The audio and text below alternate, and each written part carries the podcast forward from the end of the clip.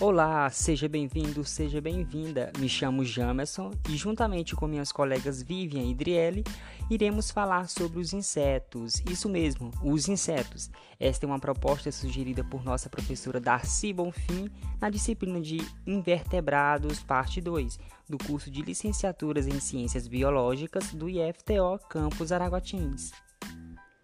Vamos então dar início a este conteúdo como uma aula básica introdutória a este grupo, que pertence então aí ao filo dos artrópodes, grupo que faz parte do reino animal.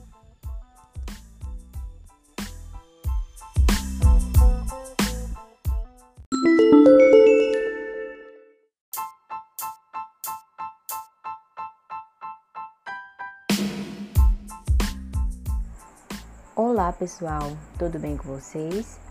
Me chamo Vivian e como nosso amigo Jamerson falou, o tema do nosso podcast de hoje é sobre inseto.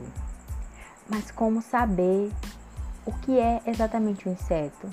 Eu sei que você, assim como eu, já confundiu inseto com piolho, carrapato e principalmente aranha. Eu só chamava, eu só falava que a aranha era inseto. Mas não são esses todos insetos. É, na verdade, esses eles pertencem às aranha, caranguejo, piolho, carrapato, camarão, escorpião. Eles são fazem parte do filo artrópoda aonde o inseto está inserido. E esse filo artrópoda, a característica principal dele é que eles possuem apêndices articulados. E eles podem variar muito de tamanho, desde milímetro até centímetro. Agora, entrando no tema que importa, os insetos.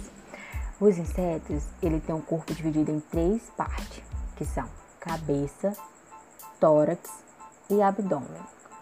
Na cabeça, ele tem um par de antenas, um par de olho, que chamamos de olhos compostos, e uma boca que, dependendo do inseto, ele pode mastigar, lamber ou sugar. No tórax, tem três pa pares de pernas articuladas e a maioria dos insetos tem asas. Um par de asas. Os insetos, eles possuem uma simetria bilateral, que é quando o lado esquerdo é semelhante ao lado direito. Eles também possuem um, ex, um esqueleto externo, chamado também de exoesqueleto, que durante o crescimento é, suas fases é trocado até chegar ao corpo adulto. E quando chega nessa na parte adulta, o inseto não cresce mais.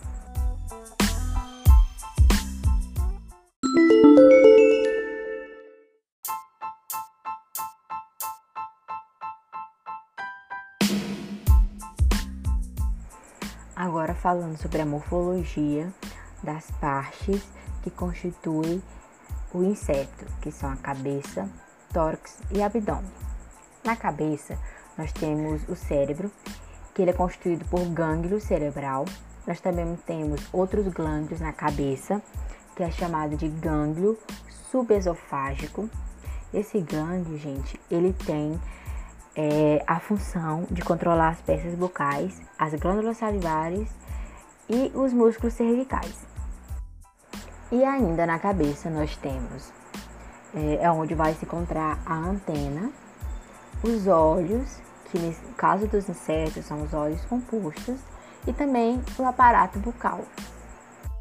É importante ressaltar que, as antenas, que as, o par de antena presente na cabeça do inseto é muito importante, porque eles são responsáveis pelo olfato e servem principalmente para os insetos farejarem a comida. Eles também possuem células especiais adaptativas para perceber e identificar substâncias químicas.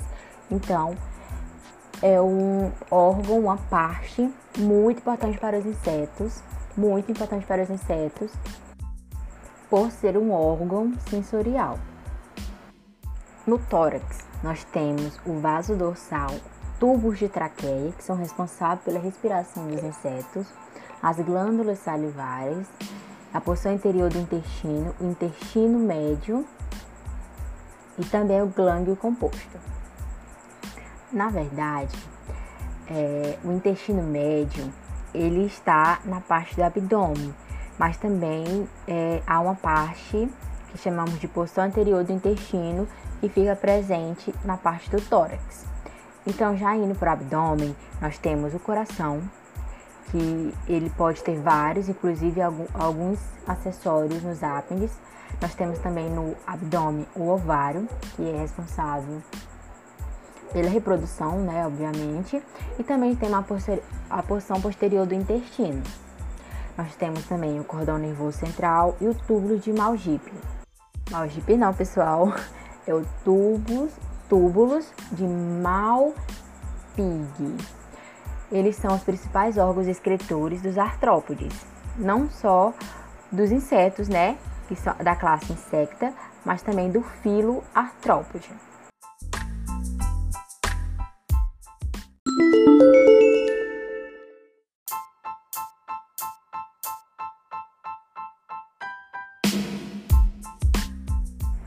Os insetos, ele apresenta um esqueleto externo. Esse esqueleto, além de sustentar e proteger o corpo, também transfere as forças geradas pela contração dos músculos, no que resulta a movimentação dos membros. Uma das mais importantes características dos artrópodes, que é o filo no qual a classe insecta está inserida, é o desenvolvimento de um esqueleto formado por placas externas rígidas, denominadas escleritos. Esses escleritos, gente, ele são voltados externamente ao corpo dos animais, invertebrados, né? no caso dos insetos aqui que nós estamos falando. E esse sistema ele recebeu o nome de exoesqueleto. É, essa classe também de inseto apresenta um extenso endosqueleto, ou seja, é um esqueleto interno, formado por projeções tegumentares, que é chamado de apódemas, e é onde está inserido diversos músculos. Essa parede, é, como eu posso falar, parede corporal externa, né, o esqueleto externo dos insetos, ele influencia o fluxo de entrada e saída de água e oxigênio no animal, visto que é de natureza rígida. Bom, a estrutura que envolve, reveste e protege o corpo dos insetos nós chamamos de tegumentos. E os insetos é constituído por três tipos principais, no qual é a camada mais interna. Essa camada mais interna é constituída por célula e também temos outra camada, a camada é chamada de delgada lâmina basal, que ela é acelular e uma cutícula externa celular, ou seja, nós temos três. A epiderme, é, uma delgada laminar basal e acelular e uma cutícula externa acelular também. E essa cutícula ela é muito importante porque ela é responsável pelo sucesso dos insetos no ambiente terrestre.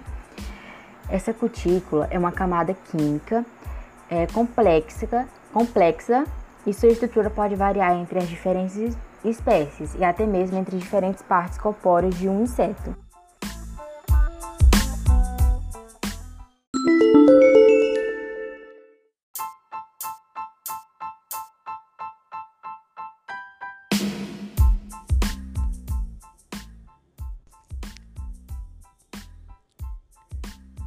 Continuidade ao nosso conteúdo, vamos falar um pouco agora sobre sistema respiratório. A respiração dos insetos ela vai ocorrer através aí da traqueia. A traqueia então vai, ser o responsável pela captura de oxigênio. A traqueia possui é, poros que se distribuem na lateral do corpo do, do indivíduo. Esses poros são aberturas né, do canal é, da traqueia por onde o ar vai ser absorvido.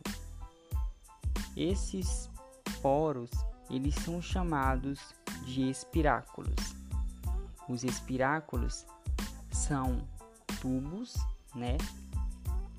É, traqueal que vai se ramificar e gerar túbulos cada vez mais é, delgados que vai penetrar então aí nas células oxigenando-as e removendo o gás carbônico. Vai absorver o gás oxigênio e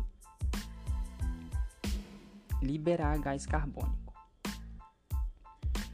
A, bran a traqueia ela vai estar tá, então ligada é, diretamente com tecidos que vai fazer a absorção, né, células no, nos tecidos que vai fazer a absorção do oxigênio. O sistema respiratório dos, dos insetos é um sistema respiratório imediato, né, aberto, e devido também à questão do metabolismo acelerado dos insetos. É, com relação ao metabolismo, a gente pode então ter como exemplo é, as moscas, as abelhas, que para fazer o levante do voo, né, para voar, elas precisam ter um gasto de energia muito grande. Então aí o processo de respiração aí imediata vai ajudar aí na questão do metabolismo acelerado delas.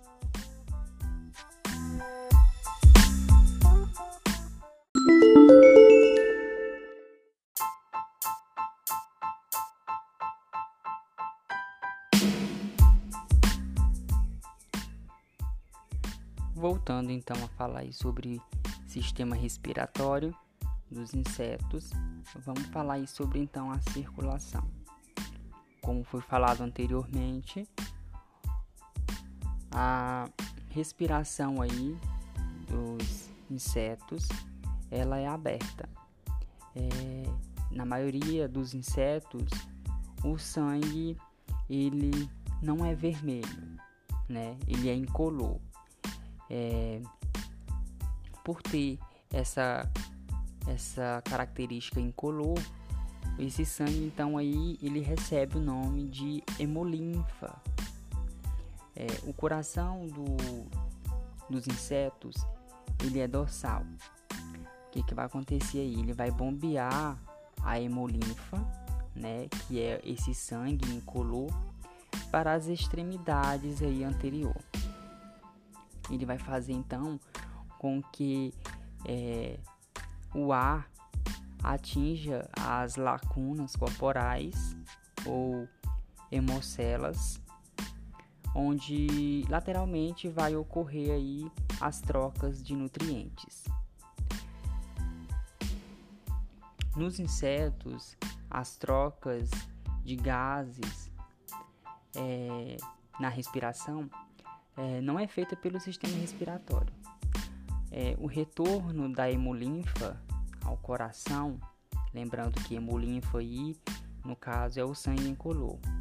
Nesse processo, então, aí o retorno do sangue ao coração se dá então aí por pequenos orifícios que a gente chama de ósteos, que existe aí na parede do órgão. Então, no caso aí a circulação é aberta, como foi falado anteriormente, o sangue ele é incolor e é chamado então de hemolinfa. Essa hemolinfa é, ela retorna ao coração, né? E se dá aí através dos orifícios chamados ósseos.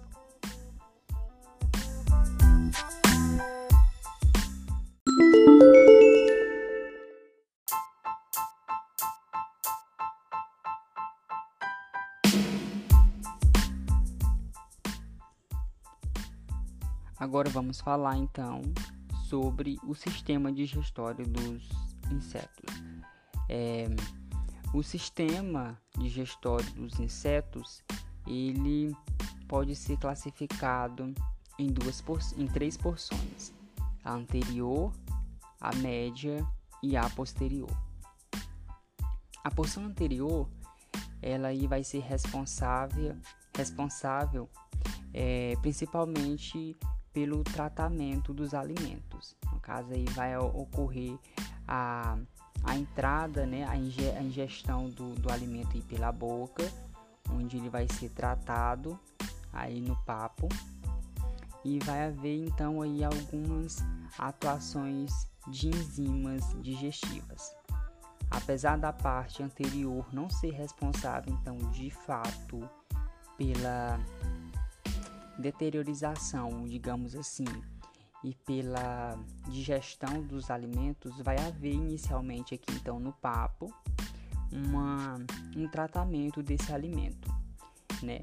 Vamos dizer o seguinte, que o alimento ele vai ser ingerido aqui de forma mais grossa pelo, no papo, então aí vai ter aí, vamos dizer que uma quebra, vai diminuir aí essa questão aí da, do, do tamanho da ingestão do alimento. É, seguindo então, a gente vai aí para a porção média, né, onde de fato vai acontecer a digestão química, a partir então de enzimas provenientes aí da parede do estômago. Aí, aí no estômago vai, vai acontecer então aí a absorção desses nutrientes e essa absorção de nutrientes ela então vai ser direcionada aí pelos vasos sanguíneos, né? Posteriormente a gente tem aí então a porção posterior que vai ser responsável pela reabsorção da água e elaboração das fezes. Recapitulando então aí o sistema digestório dos insetos, ele vai ter então três porções, né? É, a anterior, a média e a posterior. A anterior vai ser formada então aí pela boca, pela faringe, o esôfago, o papo. A média, ela vai ser composta então aí pelo estômago, onde vai ocorrer aí a digestão do alimento, tá? E a porção posterior que vai ser composta aí por tubos de Malpighi, que no caso aí vai ser responsável e vai auxiliar no processo de excreção né, do ácido urônico, que no caso são as fezes dos insetos. Essa parte posterior então aí é composta por, por esses tubos né, de Malpighi, o reto e o ânus, que aí no caso vai eliminar as fezes.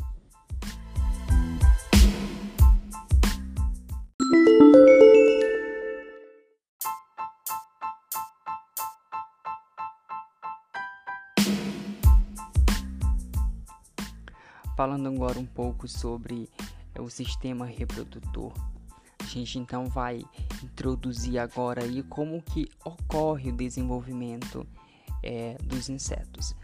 A reprodução dos insetos ela pode ocorrer de forma indireta e de forma direta, sendo que a forma indireta é uma forma mais comum de acontecer entre os insetos. Então aí a maioria dos insetos, o seu desenvolvimento vai, vai ocorrer de forma indireta. Alguns podem sim ocorrer de forma direta e a gente vai falar um pouco sobre esses tipos de desenvolvimento. Dentro desses desenvolvimentos, a gente tem aí os padrões reprodutivos conhecidos como ametábolos, hemimetábolos e holometábolos. A palavra metábolo, ela então aí está relacionado à metamorfose, à transformação do corpo. Então vamos falar aí sobre o primeiro padrão reprodutivo que é a metábolo. A metábolo, aí a palavra a, está ligada aí e significa em grego negação, né, sem transformação ou mudanças.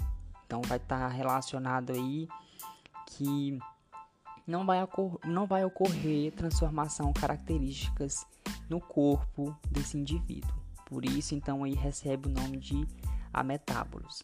Esse desenvolvimento aí então é classificado como um desenvolvimento direto. Então o que, que vai ocorrer aí nesse, nesse padrão aí reprodutivo? O indivíduo, ele quando jovem, ele vai ter uma característica e ao chegar à fase adulta, ele vai permanecer com as mesmas características corporais. Então aí não vai ter desenvolvimento de nenhuma outra característica. E a gente pode citar como, por exemplo, aí as traças. As traças, quando jovem, elas vão permanecer, vão ter aí então uma característica corporal e na fase adulta ela vai permanecer com essa característica. Ela vai ter então aí um pequeno desenvolvimento com relação ao tamanho do seu corpo, porém não vai receber nenhuma mudança, nenhuma característica a mais daquilo que o seu corpo já apresentava. Um outro padrão reprodutivo é o hemitábulo. Como foi falado aí já, então os metábolos está relacionado à transformação do corpo, a metamorfose. Lembrando que M quer dizer semi, né? Então metade ou parcial e vai ser considerado aí então aí uma transformação, uma metamorfose incompleta. Esse padrão reprodutivo, chamado de M-metábolo, ele vai ocorrer de forma indireta. E a gente tem como, por exemplo, aí é, as moscas. As moscas, quando jovens, elas vão receber o nome de ninfas. E o que, é que vai acontecer nessa metamorfose incompleta? Essa metamorfose incompleta, ela aí de fato aí vai ter uma mudança muito pequena com relação às características do seu corpo, que no caso aí vai ser a, a, a adição, né? Eles vão adquirir asas. Então aí no início eles vão ser chamados de ninfas, não vai possuir asas e no decorrer do seu desenvolvimento vai começar a surgir aí uma nova característica, que no caso aí vai ser as asas. É quando adulto, essas asas vão estar tá aí maduras e propícias para o voo. Então aí a gente tem como uma característica de transformação aí incompleta vai ser as asas. E os exemplos então aí que a gente tem de animais que tem assim que tem essa metamorfose incompleta, aí a gente pode citar as baratas, gafanhotos e louva-a-Deus. Dando continuação, a gente tem aí o último padrão reprodutivo, o padrão reprodutivo denominado holometábulo. Holo, que está relacionado aí, vem uma palavra do grego, do grego que tem significado total ou completo. Então aí a gente já pode ser, já pode considerar que essa metamorfose ela é completa. Esse desenvolvimento então aí ele é direto, tá? E a gente tem como por exemplo aí as borboletas, né?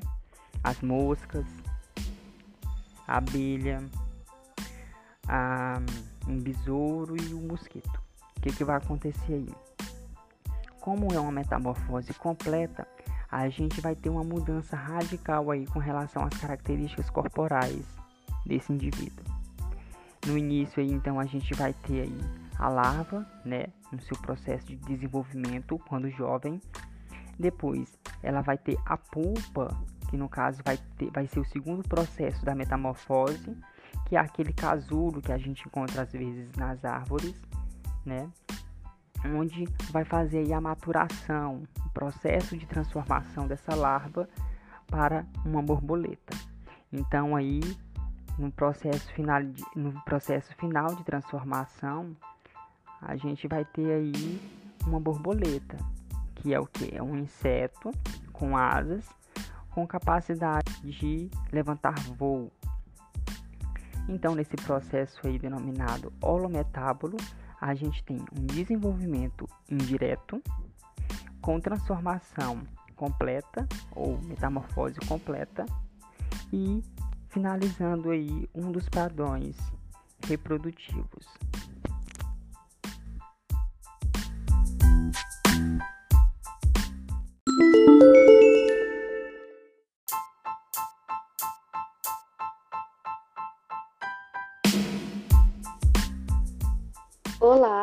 Chamo Adriele e agora eu vou dar continuidade a esse podcast falando um pouco sobre o ciclo de vida e desenvolvimento dos insetos. Bom, a grande maioria dos insetos sofrem várias mudanças até atingirem o estágio adulto, e esse processo de várias mudanças é conhecido como metamorfose. Os insetos podem ser agrupados em três categorias quanto ao tipo de desenvolvimento que apresentam. Eles podem ser ametábolos, hemimetábolos e holometábolos. Eu vou falar um pouco mais sobre essas três categorias mais à frente nesse podcast. A metamorfose é um processo bem complexo que envolve mudas periódicas. Bom, mas aí, o que são essas mudas? A muda, que também é chamada de equidise, é basicamente o processo de troca da cutícula ou do esqueleto externo dos insetos, e essa troca vai servir para garantir o crescimento deles. As formas que o inseto assume entre as mudas são denominadas instares, e funciona mais ou menos assim. Após a eclosão do ovo, segue-se o primeiro insta. Após ocorrer a muda, se inicia o segundo insta. Aí ocorre outra muda e vem o terceiro insta, e assim sucessivamente até que ocorra a última muda, onde surge o adulto, que também é chamado de imago. Todo esse processo é necessário porque, já que o exoesqueleto dos insetos é rígido e não elástico, eles vão ficar meio que confinados dentro daquele exoesqueleto, sem poder se desenvolver. Então, é por isso que o exoesqueleto é trocado, para que eles possam crescer, se desenvolver e depois produzir uma nova cobertura com uma maior área superficial. No padrão de desenvolvimento mais primitivo, que é representado pelos insetos ametábolos, que é uma das categorias que eu falei lá no início, o inseto eclode do ovo como um adulto em miniatura, só que com a genitália ainda não desenvolvida. E a forma adulta desse inseto vai resultar do aumento progressivo de tamanho da forma larval. Nesse caso, os adultos e as larvas dividem o mesmo habitat, e esse padrão de desenvolvimento está presente nas ordens mais basais que são representadas pelos insetos ápteros, que são insetos que não possuem asas, pelas traças de livros e pelas traças saltadoras. Ao contrário dos insetos ápteros, todos os pterigotos, que são insetos que possuem asas, vão passar por mudanças mais ou menos marcantes entre as fases imatura e adulta. Esses insetos, os pterigotos, podem ser subdivididos de acordo com dois padrões de desenvolvimento, que são os hemimetábolos, que vão apresentar metamorfose parcial ou incompleta, e os holometábolos, que vão apresentar metamorfose completa. E como já deu para perceber, a metamorfose é uma característica muito marcante nesses insetos. Os insetos hemimetábolos, que são aqueles que apresentam metamorfose incompleta, são geralmente reconhecidos através de seus estágios imaturos denominados ninfas. As ninfas são muito parecidas com os adultos, sendo que as maiores mudanças que ocorrem durante seu desenvolvimento são o aumento de tamanho corpóreo e o desenvolvimento dos órgãos sexuais e das asas. Os olhos compostos e as peças bucais das ninfas são idênticas às dos adultos, e graças a isso, as ninfas e os adultos dividem o mesmo habitat e, claro, se alimentam dos mesmos recursos alimentares. O ciclo de vida dos insetos holometábolos, que são aqueles que têm metamorfose completa, é constituído de quatro diferentes estágios: o estágio de ovo, de larva, de pupa e de adulto. Do ovo, eclode uma larva cuja função primária é de se alimentar e crescer, e aqui nos holometábolos, as larvas já são bem diferentes dos adultos. Bom, as larvas sofrem diversas mudas enquanto se desenvolvem e aumentam de tamanho, e ao final do último estágio larval, uma muda final ocorre e uma pupa surge. Em alguns casos, a exúvia do último estágio larval serve como pupário, abrigando a pupa. Ah, e a exúvia que falei agora há pouco é basicamente o exoesqueleto que é abandonado após uma muda. Durante todo o período pupal, a pupa não se alimenta e ela pouco se movimenta. E é nesse estágio de pupa que vai ocorrer grande, uma grande transformação. Alguns tecidos se diferenciam, enquanto outros são degradados, reabsorvidos e reorganizados para formar novas estruturas. Bom, a metamorfose é controlada principalmente por três hormônios. Primeiro, o hormônio protoracitotrópico, que também é conhecido pela sigla PTTH, a equidisona e o hormônio juvenil. O PTTH é produzido por células neurosecretoras que estão lá no cérebro e ele é responsável por estimular as glândulas protorácicas a produzir a equidizona, que por sua vez vai estimular o processo de muda, fazendo a troca da antiga cutícula e promovendo o crescimento.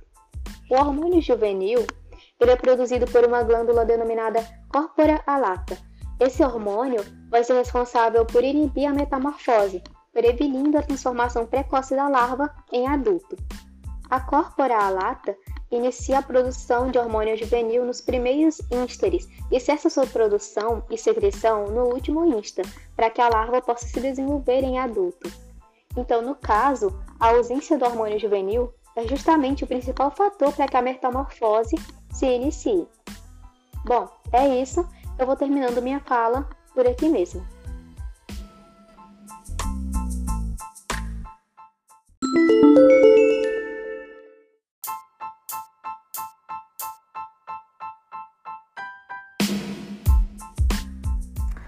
Agora, um pouco de curiosidade sobre os insetos e vocês vão entender por que, que esses insetos são seres fantásticos.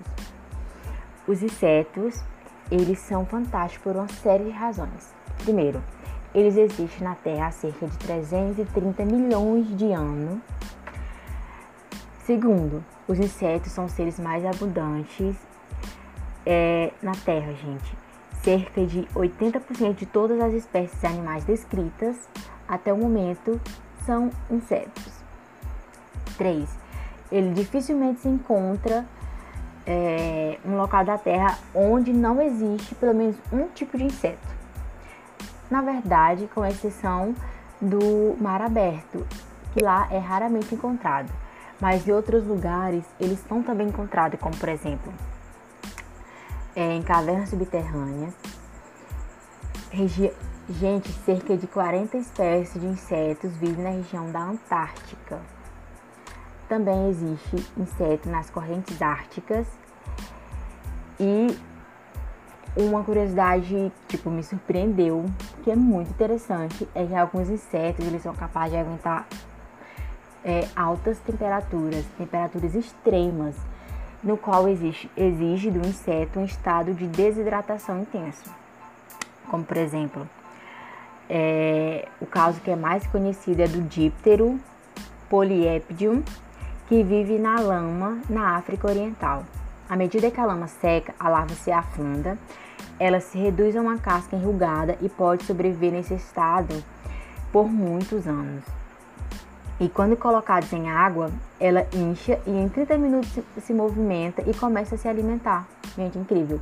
No estado de desidratação, não há um sinal de consumo de oxigênio, de oxigênio e ela se recupera depois de ser imersas em um líquido.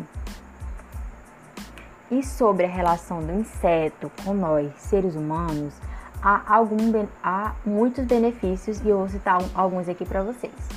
Os insetos, eles são responsáveis pela polinização por exemplo, sem abelha, nós não teríamos café e fumo, entre outras plantas. Também eles é, nos beneficiam através de produtos comerciais derivados do inseto, por exemplo, mel, cera, seda, corante, entre outros. Também temos importância deles no solo, pois eles, pois eles podem é, ser responsáveis por aeração do solo, fertilização e revolvimento do solo. E os insetos também auxilia na solução de casos, que é, no caso seria a entomologia forense, que era a área criminal. E por último, e nem menos importante, apesar de haver outros, é, também usamos insetos em pesquisa científica, por exemplo, na genética e hereditariedade. É, quando, é, nós usamos eles é, através de uma espécie chamada Drosophila melanogaster. Dentre é, as principais características que, que usamos essa espécie, a principal é o ciclo curto de vida que ela tem. E como nem tudo são flores, os insetos também trazem alguns malefícios para nós, como por exemplo, há insetos que atacam plantas cultivadas essas plantas elas são danificadas pelo ato de alimentar dos insetos, por oviposição e por transmissão de doenças viróticas. e bacterianas e entre outras, fúngicas também. E também há insetos que atacam produtos armazenados. Então, gente, esses foram alguns dos malefícios. E muito obrigado por chegar até aqui. Até a próxima. Um beijo, fique com Deus.